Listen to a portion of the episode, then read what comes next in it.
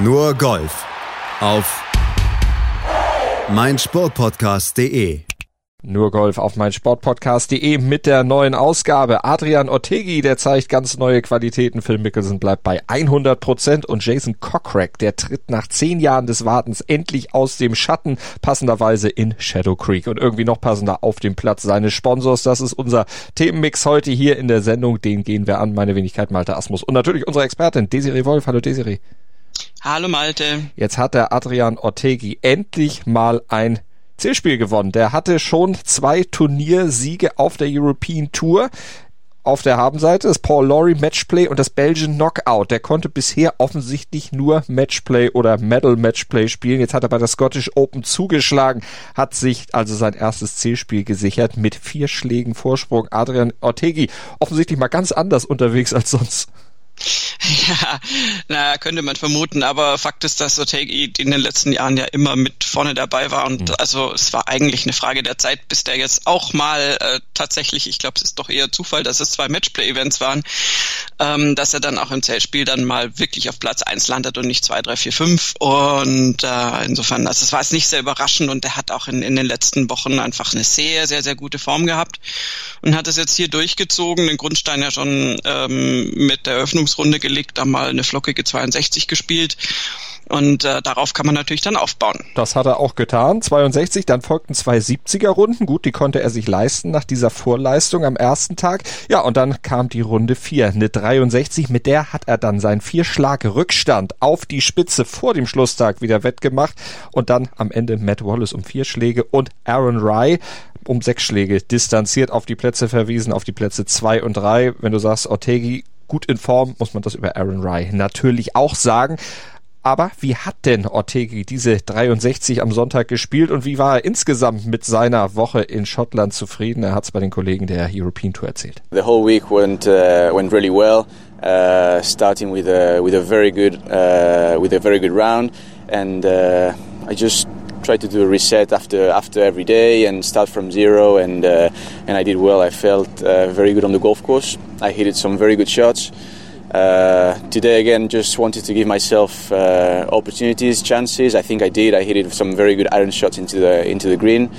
I think the the shot I hit, the seven iron I hit on, on 11 was brilliant. That birdie after the the bogey today uh, was very important for me. And then obviously I also a very good uh, five six footer on, on 12 which has, which was also very important important and as you said on, on 13 it was more like a bonus uh, but uh, but again uh, very important birdie on, on 15 and then uh, finished very good at the last three holes so I was just feeling very very confident and very good and uh, that's that's the most important thing for me uh, from this week. Ja, das kann man auch wirklich auch am Leaderboard nachgucken, wenn man da einfach mal drauf guckt, es ist verdammt rot. Ja, ähm, das hat er super hingekriegt. Er hat fünf Birdies auf den Front Nine gespielt, ähm, auch mit einem Birdie begonnen, was schon ein großer Vorteil war gegenüber Matt Wallace, der am ersten Loch ein Bogey hinnehmen musste und dann hast du natürlich gleich mal zwei Schläge Unterschied äh, an Loch eins. Ähm, und er hat selber ja schon im O-Ton beschrieben, Otegi, dass er an der 10 das Bogey gespielt hat und sehr froh war, dass er an der 11 das Birdie, das ist ein paar drei, ähm, spielen konnte, um, um sozusagen das Bogey wieder ein bisschen zu relativieren. Und das war dann der Start der zweiten Fünfer Birdie-Serie auf den Back Nine, also fünf Birdies Front Nine, fünf Birdies Back Nine, ein mickriges Bogey zwischendrin. Damit kannst du natürlich umgehen. Es gab auch bogiefreie Runden auf dem Platz jetzt am Sonntag, unter anderem von Aaron Rye und Chris Paisley ähm, aber auch Marcus Armitage und Oliver Parr und äh, ähm, Oliver Farr, Entschuldigung, und Sebastian Söderberg, um nur ein paar zu nennen. Aber ein Bogey da in der Mitte macht natürlich wirklich nichts, wenn du sonst so dermaßen souverän spielst. Und er hatte ein ganz, ganz tolles äh, Eisenspiel. Das, das war präzise, es war auf den Punkt und du hattest eigentlich also speziell als es dann mal so Mitte der Backnine war, keine Sorge darum, dass Otegi das heimbringen wird, weil er wirklich ähm, bei sich war, weil er das, das im Griff hatte. Und weil eben sein, ich würde fast sagen, stärkster Herausforderer, nämlich Matt Wallace, dem man natürlich zuschreiben würde, dass er da unter Umständen eine Welle machen kann und am Sonntag da deutlich ähm, äh, viel, viel mehr Birdies spielen kann, als es jetzt gemacht hat mit dieser Minus eins, also eine 71 am Sonntag da wird Matt Wallace garantiert nicht zufrieden sein und der Matt Wallace hat es einfach die ganze Runde über nicht geschafft, hat auch insgesamt drei Bogies dann gespielt, ähm, da annähernd an Otegi ranzukommen. Dann hat er eben am Ende dann ja, letztlich acht Schläge auf Ortegi verloren auf dieser letzten Runde mit seiner 71. Das war dann auch deutlich schlechter als das, was er im Verlauf der Woche gemacht hat. Lars am Wetter, woran würdest du es festmachen?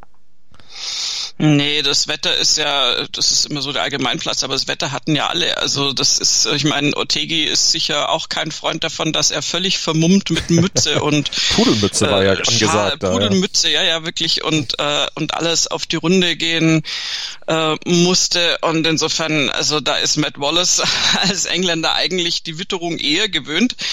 Nee, das war kein Wetter, es war einfach irgendwie nicht die Schlussrunde von Matt Wallace. Er hat es dann nicht richtig durchziehen können, was sehr schade ist ist. Aber ähm, nun gut, es gibt übrigens noch eine kleine Story zu Pudelmützen, die äh, ich noch gerne nachliefern würde. und zwar äh, gab es ja Fußball Nations League und ähm, Dänemark hat da England geschlagen, mhm. irgendwann, keine Ahnung, Mittwoch oder so, wie auch immer. Ähm, und äh, Thomas Björn und Lee Westwood hatten eine Wette laufen und Lee Westwood hatte dann logischerweise verloren und äh, musste dann mit einem roten, äh, mit einer roten Pudelmütze, also wirklich rote Pudelmütze mit weißem Bommel dann auf die Runde gehen.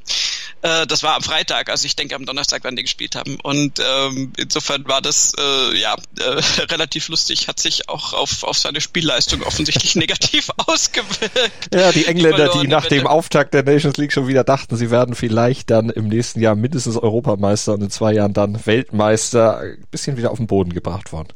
Äh, ja, Lee Westwood hat da an dem Tag eine 70 gespielt, also ist es nicht ganz furchtbar schlecht. hat also mit dem Mützchen, also ich war nur überrascht, ich dachte erst, hat das irgendwie, ist das eine Anspielung auf Nikolaus oder dass es so kalt ist oder sowas, aber dann kam raus, nee, nee, verlorene Wette mit Thomas Björn.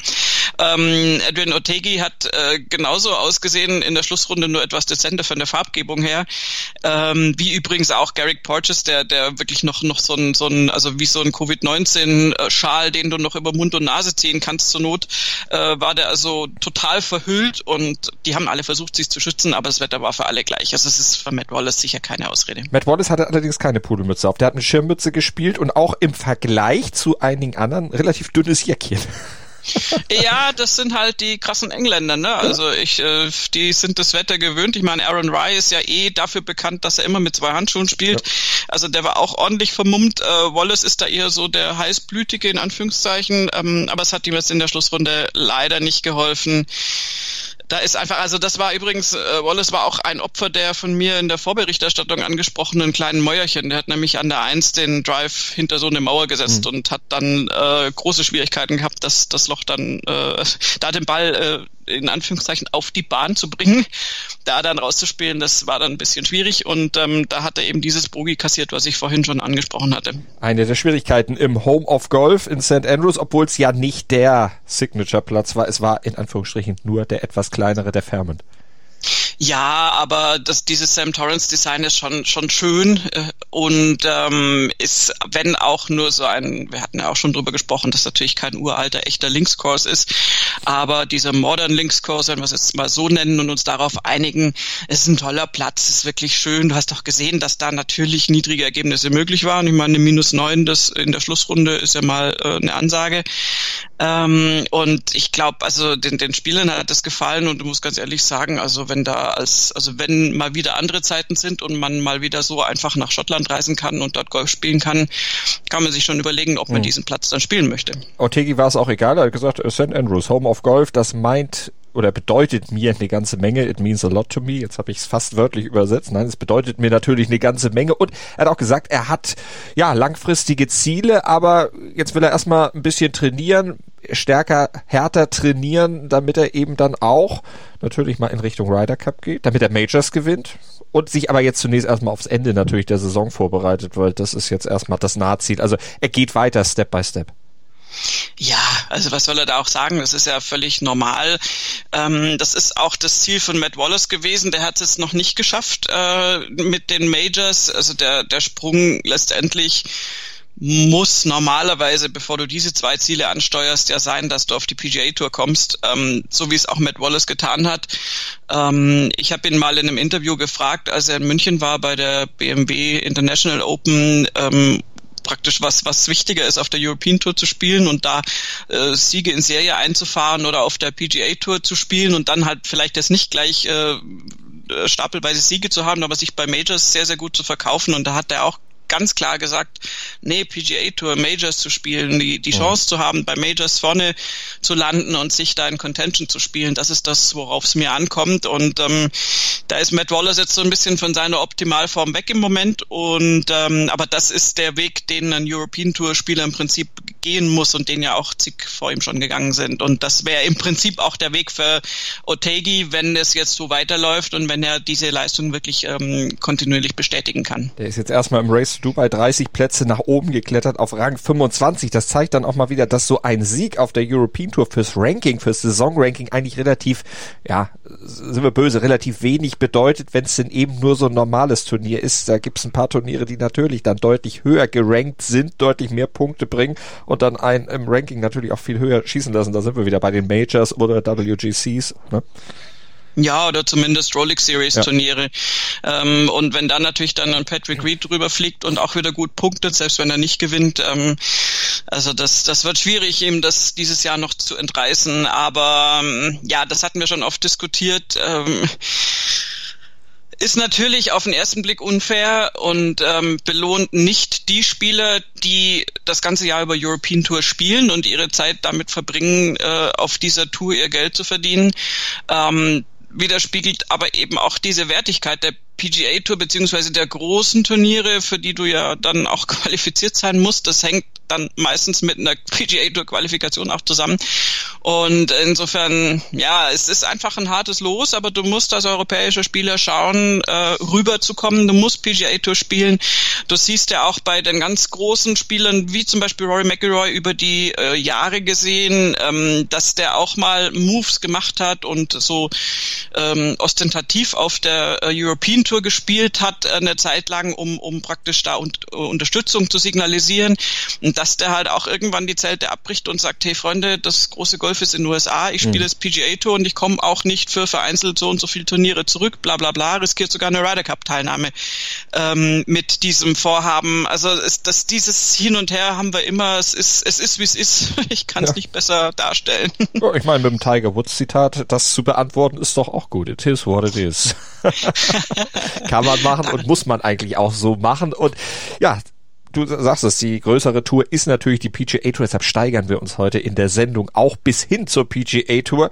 Gleich gucken wir nochmal rüber zur Champions Tour und danach kommt die PGA Tour vorher, aber natürlich noch aus deutscher Sicht noch die Ergebnisse. Zwei Deutsche waren dabei, Hurley Long, geteilter 51. am Ende in St. Andrews geworden und Marcel Schneider, der ist geteilter 65. geworden nicht viel, um nach Hause zu schreiben, aber immerhin ein geschaffter Cut bei den beiden. Das ist natürlich was, was auch ein bisschen Kleingeld dann ein bisschen Geld für die Reisekasse bringt und das zählt natürlich auch. Und wir gucken gleich auf einen, der noch mehr für die Reisekasse getan hat, obwohl der es eigentlich gar nicht nötig hat, der aber gerade ja, die Senioren aufmischt. Phil Mickelson, ein neues Senior mit einer 100% Quote, stand jetzt auf der Champions Tour. Gleich mehr bei uns. Bei Nurgolf geht's weiter mit der Champions Tour Dominion Energy Charity Classic in Richmond, the Country Club of Virginia. Der James River Course war der Schauplatz des zweiten Auftritts von Phil Mickelson auf der Champions Tour und der Schauplatz des zweiten Sieges. Der hat eine 100% Quote bei den Champions, gewinnt auch seinen zweiten Auftritt mit minus 17 am Ende. Drei Schläge vor Mike Weir und vier Schläge vor Paul Goydos und fünf Schläge vor Brent Joby und Bernhard Langer. Die sind geteilte Vierte am Ende. Und Phil Mickelson, der hat trotz, jetzt muss ich gucken, ich glaube vier Schläge Rückstand hatte er vor der Schlussrunde und hat sich trotzdem die drei Schläge, drei Schläge Rückstand, genau. Und das am Ende dann doch noch geschafft. Ja, Phil Mickelson, der mischt die Senioren auf. Naja, mit 68, 66, 65 ist das Ergebnis äh, auch halb, halbwegs okay. ähm, der war natürlich hinter Mike Weir platziert vor der Schlussrunde und hat aber Ja, dem mal gezeigt wurde, Hammer hängt, hat eine 65 dann gespielt, in der Schlussrunde Mike Weir eine 71. Mhm. Paul Goides hat übrigens gescherzt und hat gesagt, ich bin der Erste unter den Rechtshändern. also mit seinem Platz 3 hat er mal die äh, oberen beiden Linkshänder äh, einfach mal außen vor gelassen, sich zum König der Rechtshänder erklärt. Mhm. Phil Mickelson ist ganz klar, der hat natürlich da jetzt äh, übrigens wie Jim Furyk auch, der auch die ersten beiden Turniere ähm, auf der Champions Tour gewonnen hat, die er gespielt hat, äh, gleich mal richtig losgelegt und ich meine, wenn der jetzt momentan seine Bombs, seine seine Drives da raushaut, ist das natürlich eine andere Distanz als zum Beispiel in Bernhard Langer. Das spielt, der ja ein paar Tage älter ist auch als Phil Mickelson und diese Weite auch nie hatte. Mhm. Und insofern hat Mickelson da schon äh, ausgenutzt, äh, was er da so ein bisschen an jugendlichem Vorteil hat, wenn wir auf der Seniorentour sind und ähm, hat dann eine eindrucksvolle Schlussrunde gespielt. Für Phil Mickelson ist aber dieser Sieg äh, relativ un, nicht unwichtig natürlich. Das ist ein super Motivator jetzt, aber der ist ja so Champions Tour Mitglied wider Willen. Der wird ja viel lieber noch bei den anderen mitspielen und tut er ja auch noch und wird auch tatsächlich jetzt ähm, aufs Masters äh, hinzusteuern, indem er auf der in Anführungszeichen normalen PGA Tour spielt. Der spielt sowohl die Zozo Championship als auch dann äh, die Houston Open mhm. und dann eben Augusta, wo er ja mehrfacher Sieger schon war. Und das ist so sein Ziel, nochmal einen Major-Titel zu erringen. Und ich glaube, das hat ihm jetzt ganz gut Rückenwind gegeben, dass er da so dominant auftreten konnte. Und der neue Driver, den er mitgenommen hatte nach Virginia, der hat's ja dann auch rausgerissen, was die Bomben schon erklärt. Also würdest du denn sagen? Ist das, also jetzt hat er Momentum, ist das was, was er dann mit der Platzkenntnis in Augusta dann nutzen kann? Auszuschließen ist es bei Phil Mickelson sowieso nie. Auszuschließen ist bei Phil Mickelson einfach gar nichts. Der heißt nicht umsonst Phil the Thrill. Ähm, das kannst du jetzt nicht sagen, ist eh noch Wochen hin. Also der kann, der kann äh, von Cut verpassen bis zu Top 3 alles erreichen, dass er jetzt Augusta gewinnt, puh, wäre sicher ungewöhnlich, aber ich meine, das haben wir ganz, ganz oft schon gesehen, dass speziell in Augusta ich sage jetzt mal, ältere Spieler, die äh, einen Haufen Platzkenntnis haben und den Platz sehr, sehr gut lesen können, da Chancen haben. Auch Bernhard Langer verkauft sich in Augusta ja mit äh, schöner Regelmäßigkeit sehr gut. Mhm. Äh, insofern ist es definitiv nicht auszuschließen. Langer geht nur immer die Puste ein bisschen aus, hat man das Gefühl. Ne? Das sind immer drei ja. Runden, wo es gut läuft und auf der Schlussrunde, da wird's dann schwierig oder in der dritten Runde, da geht's schon ein bisschen weg. Von daher, Phil mit seinem jugendlichen älteren Semester, ne, wie sagt man das denn politisch korrekt? Keine Ahnung. Aber vielleicht noch ein bisschen im Vorteil, du weißt, was ich meine mit den Cars, vor allen Dingen mit seinen Wadeln. Oh ja. Die tragen ihn über den Platz. mit dem könnte er auch über den, den Teich da laufen. Oh, oh, oh ja, das, das äh, übers Wasser gehen. Also Mickelson kann, glaube ich, alles, auch das. Nein, wir werden sehen. Also das ist wirklich jetzt nicht einzuberechnen. Das Masters dieses Jahr, da äh, weigere ich mich tatsächlich, äh, eine Prognose abzugeben, weil es super schwierig ist. Auch weil wir ja sehr, sehr ungewöhnliche Verhältnisse mhm. haben. Ähm, zum ersten und vielleicht auch einzigen Mal hoffentlich äh, ein äh, Masters im November in Augusta. Ähm, übrigens dicht gefolgt von dem April Masters dann im nächsten Jahr. Ähm, das, das sind gleich zwei Chancen innerhalb von einem halben Jahr. Ähm, das ist ganz, ganz schwierig einzuschätzen, wie sich die Spieler da verhalten, weil ja auch der, die, die ganze Planung eine andere jetzt ist, also der ganze Vorlauf. Insofern ist das für Phil Mickelson sicher gut, wenn er jetzt einen Turniersieg hat und dann Sosa und Houston spielt, dann ist der drin sozusagen im Ablauf, in der Turniervorbereitung. Ähm, der ist ja auch jemand, der es schätzt, äh, eher in Anführungszeichen viel zu spielen. Wir haben ja auch oft drüber gesprochen, dass vor einem Major manche Spieler lieber pausieren. Das ist bei Phil Mickelson eher nicht der Fall. Und vielleicht kann er diesen Run jetzt ja aus, ausnutzen mhm. und kann da noch, noch auch noch zwei gute Ergebnisse vielleicht vor Masters äh, sich holen und dann schauen wir uns mal an, was er in Augusta da auf die Wiese bringt gucken wir uns mal an. Du hast vorhin übrigens gesagt, äh, dass Paul Golders gesagt hat, er ist der erste der Rechtshänder. Zwei Linkshänder auf Platz eins und zwei. Das gab es in der PGA Tour Geschichte bisher äh, dreimal. AT&T Pebble Beach Pro Am 2018, da hatte Ted Potter Jr. gewonnen, Phil Mickelson wurde Zweiter. 2011 gab es das bei der Farmers Insurance, da hat Baba Watson gewonnen und Phil Mickelson wurde Zweiter. Und 2005, jetzt kommt's nämlich, AT&T Pebble Beach, Phil Mickelson Erster, Mike Weir Zweiter. Tja, wir haben tatsächlich nicht so wahnsinnig viele Linkshänder. Insofern, wenn da mal zwei vorne sind, sind es dann mit schöner Regelmäßigkeit auch äh, aus so einem Fünferpool die gleichen Namen. Ähm, aber klar, das hat natürlich äh, überhaupt nichts mit der Spielqualität zu tun und äh, insofern haben sich Phil und Mike hier wieder gefunden. Ähm, diesmal auf der Champions Tour ja, also für Mickelson war da, ich glaube, der hat natürlich, der nimmt da immer einen mega Boost mit, weil das so, so ein Sieg in, in dem Fall, auch wenn es nur die Champions Tour ist, mhm. äh, ihm natürlich wieder Bestätigung gibt und der, der ist ja so ein, so ein, so ein, so ein, so ein Typ, der es ja auch nicht lassen kann. Also bei dem ist jetzt ja nicht, also es gibt andere Spieler, ähm, gerade wenn du dir jetzt mal, es ist, weiß ich nicht, ob ich ein gutes Beispiel jetzt nenne, aber Thomas Björn zum Beispiel, der dann eine Ryder Cup Captaincy hat, der natürlich spielt und der auch gerne spielt und auch wieder ins äh, Spielertum zurückkehrt, aber bei dem jetzt ich, also bei dem würde ich jetzt diesen Drive, den Mickelson hat, dieses auch fanatische an sich selbst rumbasteln, an seiner Fitness zu mhm. arbeiten, an seinen Bombs mit seinen Drives, die dann ja doch wieder links und rechts rausgehen. Das ist negativ von mir, aber egal.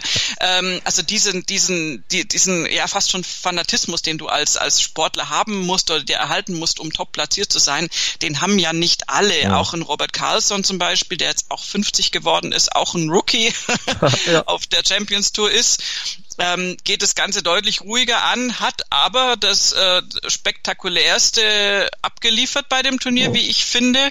Der hat nämlich die 18 gespielt nach zwei okayen Runden und war da auch gut unterwegs, aber jetzt nicht unfassbar übermäßig gut und hat an der 18 den zweiten Schlag, sind Paar 5 vom Fairway schön aufs Grün gespielt und der ist dann auch freundlicherweise einfach gleich reingegangen und hat also ein Albatros eine 2 auf einem Paar 5 gespielt und sich damit natürlich auch nochmal ein paar Plätze nach oben verbessert. Mhm. Was wir zum Turnier noch sagen müssen, das Wetter war nicht besonders gut. Freitag gab es ein Delay aufgrund der Wetterbedingungen. Samstag mussten 36 Löcher gespielt werden. Da ist natürlich dann auch jemand, der noch jung ist, wie Phil Mickelson, auch ein bisschen bevorteilt und dann kam es ja noch dazu, dass man besser legen durfte. Hat ihm sicher auch, weil du sagst, es ging ja auch manchmal rechts raus und links raus, vielleicht auch ein bisschen geholfen. äh, ja, gut, das, das mag, mag ein bisschen geholfen haben, aber bei Mickelson ist es tatsächlich so, dass er nach den 36 Löchern am, am Samstag äh, dann ja auch noch auf die Range gegangen ist, weil er gesagt hat, na, nee, das gefällt mir doch noch nicht so ganz und hier muss ich noch was arbeiten. Und äh, überhaupt dann nach 36 Lochen noch irgendwie auf die äh, Range zu gehen und da noch Kraft für zu haben, zeigt tatsächlich, dass er natürlich fitnesstechnisch da sicher vielen, vielen mhm. Kollegen einiges voraus hat. Aber im Schwab Cup, da haben noch einige andere ihm ein bisschen was voraus. Phil Mickelson trotz zweier Siege im Moment Achter. Bernhard Langer mit seinem vierten Platz geteilter zwei beziehungsweise Zweiter in diesem Ranking. Und was man doch dazu sagen muss, es war Langers bestes Top Ten Finish in dieser Saison. Ja, also für lange wird die Luft ein bisschen enger jetzt so langsam. Nee, nicht enger, dünner, sagt man, ja. Entschuldigung. äh, mit den ganzen Youngstern. Ernie Els, der ja führt im Schwab-Ranking, ist ja auch mit dabei. Ne? Also ist Neunter geworden jetzt hier es gibt mir auch so ein bisschen Hoffnung, wenn man mit 50 dann auf einmal wieder als Youngster betitelt wird. Alles relativ. Ein bisschen hin, aber ähm, nein, also mit, mit diesen ganzen Spielern, die da jetzt nachkommen, wird es natürlich immer, immer schwieriger für Langer, da jetzt sich noch zu behaupten. Ich meine, der hat, der, sein Setup ist, wie es ist und das ähm, macht er auch wirklich unglaublich beeindruckend und aber also er wird jetzt auf die lange Sicht, äh, Langer wird nicht jünger, das ist, ist auch wieder so ein Allgemeinplatz und die Jungen, die drücken einfach richtig nach. Ähm, deswegen muss er sich beeilen mit seinen Rekorden, die er da eventuell noch einstellen möchte, weil ich denke, das wird jetzt im Laufe der nächsten zwei Jahre oder drei Jahre ähm, und auch schon in diesem Jahr nicht einfacher werden. Wie gesagt, mit einem Phil Mickelson, der da mal um die Ecke kommt. Auch Jimenez ist ja jemand, der, der da durchaus gut unterwegs ist auf der Champions Tour. Ähm, Mike Weir sowieso auch und also gibt es einfach ein paar Namen, die da jetzt deutlich äh, präsent sind und die natürlich eine Konkurrenz für lange darstellen sorgt aber insgesamt natürlich für einen spannenden Wettbewerb und ist immer ein Grund, da mal rüber zu gucken zu diesen Turnieren auf der Champions Tour. Und von der Champions Tour, da geht's jetzt gleich bei uns hier bei Nurgolf auf mein Sportpodcast.de rüber zur PGA Tour. Das fassen wir euch natürlich auch noch zusammen, was im Shadow Creek passiert ist beim CJ Cup. Diesmal nicht at Nine Bridges, sondern at Shadow Creek.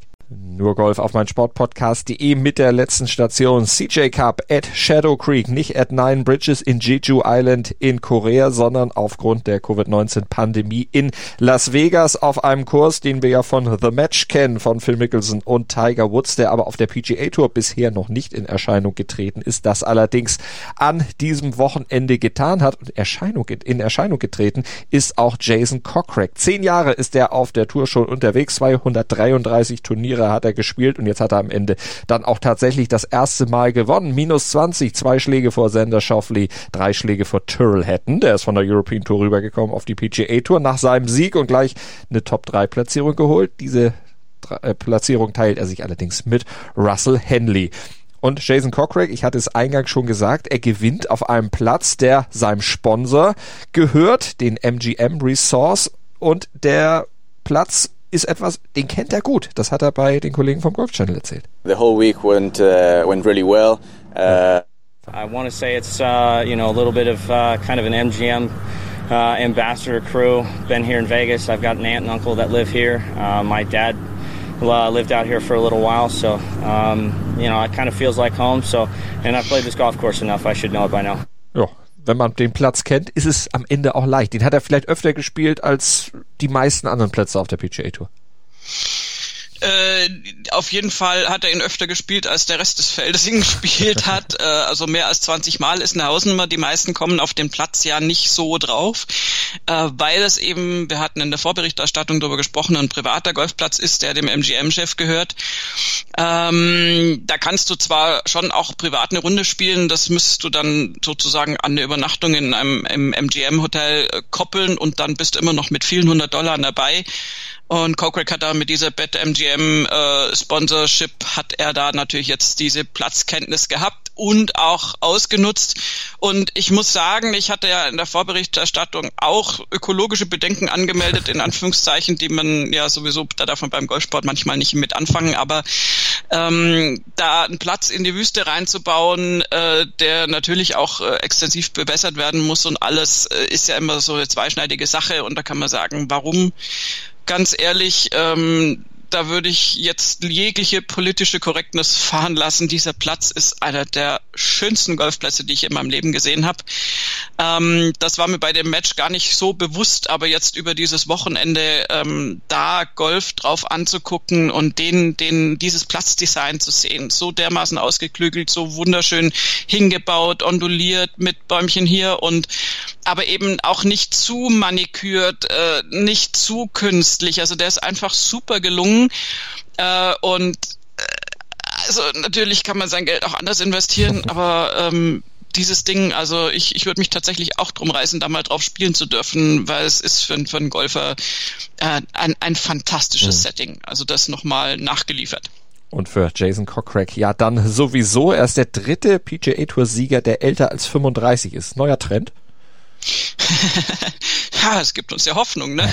ähm, ja, was heißt neuer Trend? Also es ist eigentlich ist man davon ausgegangen, dass der Sieger zwar aus diesem vorletzten Flight kommt, in dem Jason Cochrack gespielt hat, aber kein Mensch ist von Jason Cochrack ausgegangen. In dem Flight waren nämlich noch Xander Schauffele unterwegs und auch Jason Day. Ähm, auf Loch 2 hat sich dann die Sache mit Jason Day erledigt. Ähm, sehr schade erneut. Jason Day wieder, der hat auf der Range schon gemerkt, dass er im, äh, im Nacken eine Verspannung, also was heißt Verspannung, da geht es natürlich nicht um eine publike Verspannung, aber dass da, dass er Schmerzen hat. Mhm. Hat dann am ersten Loch versucht zu spielen, das ging irgendwie gar nicht und hat nach dem Abschlag am zweiten Loch gesagt, hey Freunde, äh, ohne mich. Das ist äh, ziemlich furchtbar, weil er zwar jetzt immer wieder gezeigt hat, ich bin schon noch da, aber halt auch wirklich so oft jetzt schon mit Verletzungen zurückziehen musste. Da tritt genau das ein, was er selbst prophezeit hat, dass natürlich der Spielstil seinen Körper kaputt macht und er schauen muss, dass er in jungen Jahren möglichst viel äh, verdient und möglichst viele Erfolge hat, weil er das nicht äh, ewig durchhalten kann. Und jetzt äh, fängt es schon wirklich zu früh an, ähm, sich zu bewahrheiten. Dann waren Jason Cochrack und Xander Schauffele alleine unterwegs, zu zweit, aber mit lauter Dreierflights davor, was wirklich äußerst ungünstig ist. Und die mussten dann die ganze Runde zubringen, ähm, mussten sich in Anführungszeichen dann auch unterhalten, hatten Glück, dass sie eigentlich gut miteinander klargekommen sind, weil du dir sonst einfach die Beine da in den Bauch stehst. Und also das tust du eh, aber wenn du dann auch noch so eine Eiseskälte im Flight hast und überhaupt nicht miteinander redest, was ja auch mit ein paar Kollegen durchaus passieren kann, wenn es dumm läuft, dann hast du da gar keinen Spaß. Und da der allerletzte Flight tatsächlich und das ist mir jetzt böse, aber ein bisschen wie erwartet, den ähm, Anforderungen eines Sonntags da dann doch nicht ganz gerecht werden konnte. Allen voran Russell Henley, aber auch ähm, die anderen beiden, Taylor Gooch und Lanto Griffin, haben mhm. einfach äh, da nicht äh, zeigen können, was, was es braucht, um diesen Sonntag gut zu spielen und sind dann zurückgefallen. Und dann ging es im Prinzip in einer Art Matchplay zwischen Schoffley und Cockrack den ganzen äh, Sonntag lang zu. Ähm, die waren dann bei der Halftime oder kurz nach der Halftime waren sie dann ähm, gleich gelegen und dann hätte ich persönlich gedacht, okay, das ist jetzt Schoffli, der ist ja eh so ein, so ein Typ, der da auch siehe President's Cup super gut auch äh, Mann gegen Mann spielen kann, aber Jason Cochrack hat sich nicht beirren lassen oh. und hat meinetwegen auch seine Platzkenntnis ausgespielt und hat Xander Schoffli da ganz klar die Grenzen aufgezeigt und sich da ganz, ganz souverän vorne platziert mit einer 64er Schlussrunde was willst du da noch sagen? Und das mit einem relativ einfachen Gameplan, den er beim Golf Channel erklärt hat. Gameplan was simple. Hit fairways. Um, you know, my caddy D-Rob was right on point with the reads all day, all week, and um, you know, I just give myself more opportunities than I did the last couple days, and you know, they were out there, and I, I made some nice putts on the front nine, and uh, you know, a couple par saves here and there, but um, I couldn't be couldn't be happier. Also der Caddy hat dann auch noch mitgeholfen und natürlich es angesprochen, das Putting. Strokes Gained Putting. Zum ersten Mal in seiner Karriere hat er das Feld in dieser Statistik angeführt, hat auf der Schlussrunde, nee, insgesamt 14 Putts im ganzen Turnier, 14 Putts außerhalb von 10 Fuß gemacht. Also schon mal eine sehr, sehr, sehr, sehr starke Geschichte, die er da in dieser Woche auf die Grüns gezaubert hat. Und zum Putting hat er da auch noch mal ein bisschen gesagt. Well, I would characterize it more so uh, D-Rob's work. I mean, he reads them pretty, pretty dang good, and I did, uh, I did a good job of hitting the hitting the spots where we were trying to putt it to. So, uh, very happy with what, uh, how I've been putting and uh, kind of paying off with all the work I've been putting in. Aber der Caddy hat geholfen. Beim Lesen der Linien, beim Ausrichten, er hat ihm da sehr geholfen.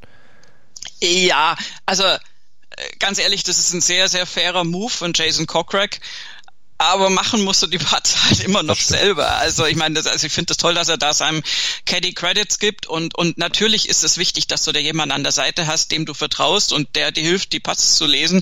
Aber ausführen muss er das immer noch alleine und wenn der dann da anfängt irgendwie unsicher zu werden oder halt die Geschwindigkeit nicht richtig irgendwie auf die Matte kriegt, dann kann der Caddy Gott persönlich sein und äh, alles richtig lesen. Aber also da würde ich persönlich jetzt dann Jason Cochrack doch äh, noch ein paar Prozentpunkte mehr zuschreiben. Ähm, dass er da nämlich selbst tatsächlich wirklich einen guten Touch gehabt hat und ähm, der Vorlauf zum Putten, sprich die Bälle überhaupt auf dem Grün dann so zu platzieren, dass das Putten dann auch äh, gut möglich war, das hat er ja sich selbst schon zugeschrieben. Und ähm, schön zu hören, natürlich, wenn du, wenn du dem Caddy da wirklich sehr, sehr viel äh, zugestehst an, an Mitarbeit und das honorierst. Das ist auch ganz wichtig und ich will die Leistung des Caddies null schmälern, aber da ist er ein Tick zu karitativ, weil, also wie gesagt, machen musste das Zeug dann immer noch selbst. Das stimmt. Und äh, nicht alles musst du in dem oder musstest du an diesem Wochenende selber machen als Golfer. Bälle suchen zum Beispiel. Da wurden sehr viele Leute involviert, wenn es denn ganz, ganz dick kam. Ja, da habe ich auch einen Twitter-Aufruhr verursacht, ähm, mit, äh, weil ich zwei Bilder getwittert hatte, die natürlich ohne Kontext dann äh, vielleicht auch ein bisschen missverständlich waren. Äh, das war eine äußerst kuriose Situation mit Brooks Köpker und äh, Rory McIlroy, die zusammen im Flight waren, mit Kevin Nah auch noch. Das war am Samstag. Und äh, Brooks Köpker hat dann ähm, oberhalb, also zwischen einem grünen Bunker und, und dem Grün irgendwo da so ins Rough den Ball reingeschlagen. Und das, das, das Gras war so, es war kein Rough, das ist natürlich nur hohes Gras gewesen. Und ähm, der Ball war aber irgendwie nicht auffindbar. Und dann ging das los und das war ein also habe ich noch nie gesehen, das Bild, dass die dann, also äh, beide Spieler, ich weiß Kevin nah, wo, wo der gerade steckte, weiß ich jetzt gerade gar nicht. Äh, die Caddies, die Volunteers, ähm, übrigens Social Distance kannst du natürlich vergessen in dem Moment, ähm, aber mögen alle getestet gewesen sein und die Bubble funktionieren. Sie hatten alle ähm, Masken ähm, auf. ja, die Spieler nicht. Aber gut, ähm, die standen jedenfalls alle da rum und die mussten natürlich auch zu weiten Teilen in diesem Bunker dann stehen und davor im Gras suchen. Auch Rory McIlroy hat sich da beteiligt und die, die haben dann diese drei Minuten ausgenutzt und in letzter Sekunde hat dann tatsächlich ein Helfer den Ball auch dann ausfindig gemacht. Äh, Rory McIlroy hat währenddessen noch ein Tee im Bunker gefunden, hat es aufgehoben. Brooks Köpker musste auch lachen, weil die Situation so absurd war. Und ähm, das führte bei Brooks Köpka, dadurch, dass er tatsächlich dann droppen durfte, das war eine Platzregel, ähm, hat er auf dem Loch sogar noch ein Birdie gespielt, also alles schick, obwohl es natürlich ewig ging, gefühlt. Und die äh, eigentlich krasse Szene folgte danach, als natürlich dieser Bunker, der also wirklich, der hat ausgeschaut wie ein Schlachtfeld, weil da natürlich acht Leute drin rumgestanden sind und sich praktisch dauernd abgestützt haben, um an dem Hang und dem Gras da zu suchen.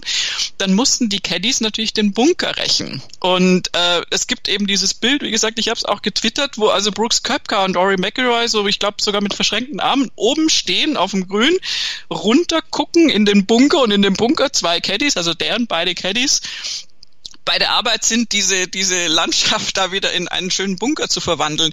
Ähm, das habe ich dann getwittert und da haben natürlich dann äh, kamen Reaktionen von wegen, ja, sieht mal wieder, was für ein elitärer Sport das ist. Da muss man jetzt aber dann tatsächlich zur Relation sagen, also es gab wohl nur zwei verfügbare Rechen in der Nähe. Also mehr hätten, weil der Caddy von Kevin Na wollte dann auch noch helfen und hat aber, es ging nicht, weil war kein Werkzeug mehr da.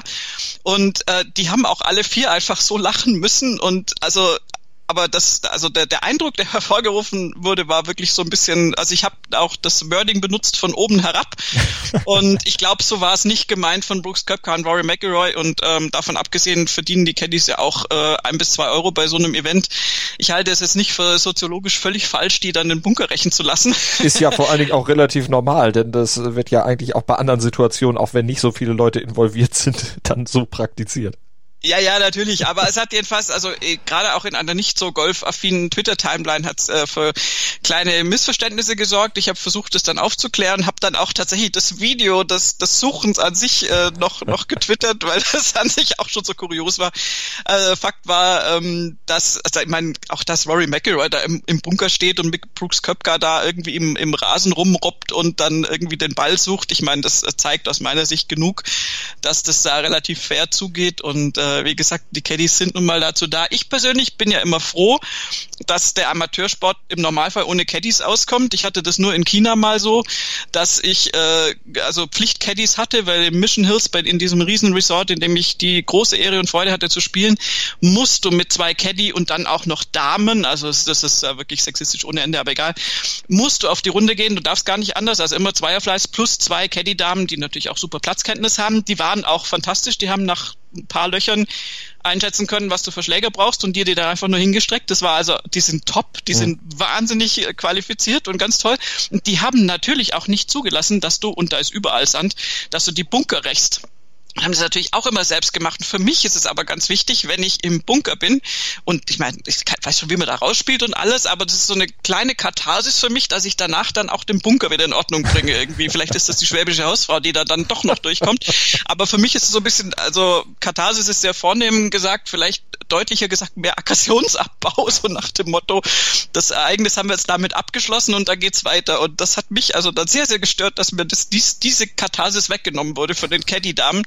Und ähm, das aber natürlich Brooks Köpper und Roy McIlroy sich da jetzt nicht im Bunker da irgendwie die Hände wund rächen. Ähm, es liegt nun mal in der Natur der Sache. Aber also das ist Suchen und also diese ganze diese ganze Episode an diesem Loch, glaube war Nummer 11, war also hochgradig absurd und krass und komisch. Das habe ich noch nie nie so gesehen vorher. Aggressionsabbau. Du musst dich also an den Bunkern tatsächlich rächen äh, ja, äh, nee, ich muss mich daran abarbeiten ja, tatsächlich. Ja. Ich wollte nur die Wort, das Wortspiel noch auf die Spitze treiben. Ach ja, auf jeden Fall für Rory McIlroy und Brooks Köpker ganz berühmt war es am Ende nicht. Äh, nein, wobei, ähm, also wenn ich da jetzt Credits vergeben würde, so quasi von der Form her, würde ich da noch eher Brooks Köpka mentionen, wie man das ja heutzutage sagt auf Twitter. Ja. Nein, also Brooks Köpka hat ja seine, wie soll ich sagen, seine, seine äh, Comeback-Runde da gegeben und hat jetzt keine besonders gute Schlussrunde tatsächlich gespielt mit der 73. Aber da war da war schon viel Schönes mit dabei. Also du hattest bei ihm das Gefühl, dass er gelöst ist, abgesehen davon, wir müssen ganz klar feststellen, das ist kein Major, insofern lohnt sich der Aufwand ja eigentlich gar nicht. Dafür hat er ganz okay gespielt. Ähm, ich zitiere nur seine eigenen ja, ja. Findlichkeiten. Ist ja richtig. Ähm, nein, also das hat mir ganz gut gefallen. So, also dass der da jetzt nicht weiter vorne war. Wie gesagt, da war hat die Schlussrunde auch großen Anteil gehabt. Die hätten beide, also auch Rory McIlroy, der ja auch oft mit ihm gespielt hat im Flight, ähm, hätten da Chancen gehabt. Aber Rory McIlroy zum Beispiel hat beschlossen, den Sonntag zu beenden mit, äh, halte ich fest, äh, 14 Bogey, 15 Double Bogey, 16 Bogey und 17 Double Bogey. Äh, also das musste halt auch erstmal einfallen, oh. sich von minus vier, äh, nee, minus drei für den Tag, was er an der 14 noch hatte, nee, von minus vier an der 13, Entschuldigung, dann auf plus zwei zu spielen. Also sechs Schläge in vier Löchern zu verlieren. Hallo Rory, also ich meine, so unbedeutend ist es dann auch wieder nicht.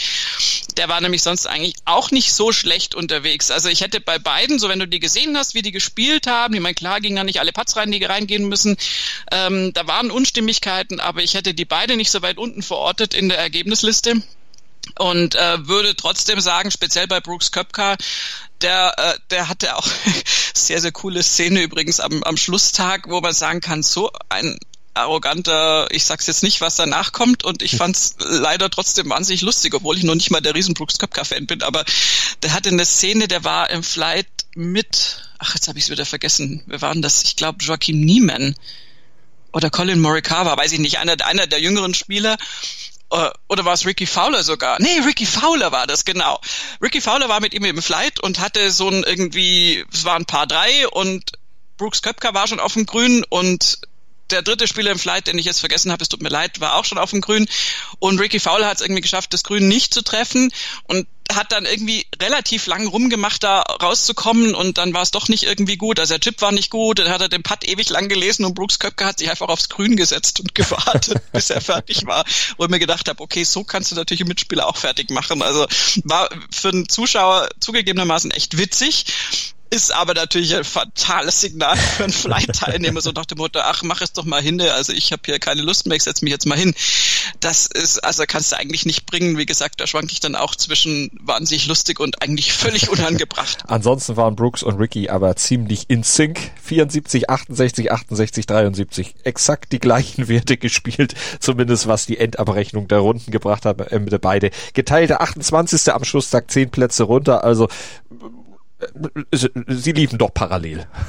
Äh, also ergebnistechnisch ist das äh, Synchronspringen quasi. Also das ist wirklich sehr erstaunlich. Ähm, wie gesagt, ergebnistechnisch ist es für beide nicht das, was sie spielen können. Und Rory McIlroy hat sich da also ja immerhin noch davor platziert, aber der war halt auf einem geteilten zehnten Platz ursprünglich. Und der hatte mhm. zwischenzeitlich eine richtig gute Schlussrunde gespielt. Der wäre nicht nach vorne gekommen ganz, das war nicht möglich, aber der hatte vier Birdies gespielt bis zur zehn, lag damit, ich habe es ja vorhin schon gesagt, ähm, nach einigem Stottern dann bei minus vier und also Stottern bei mir.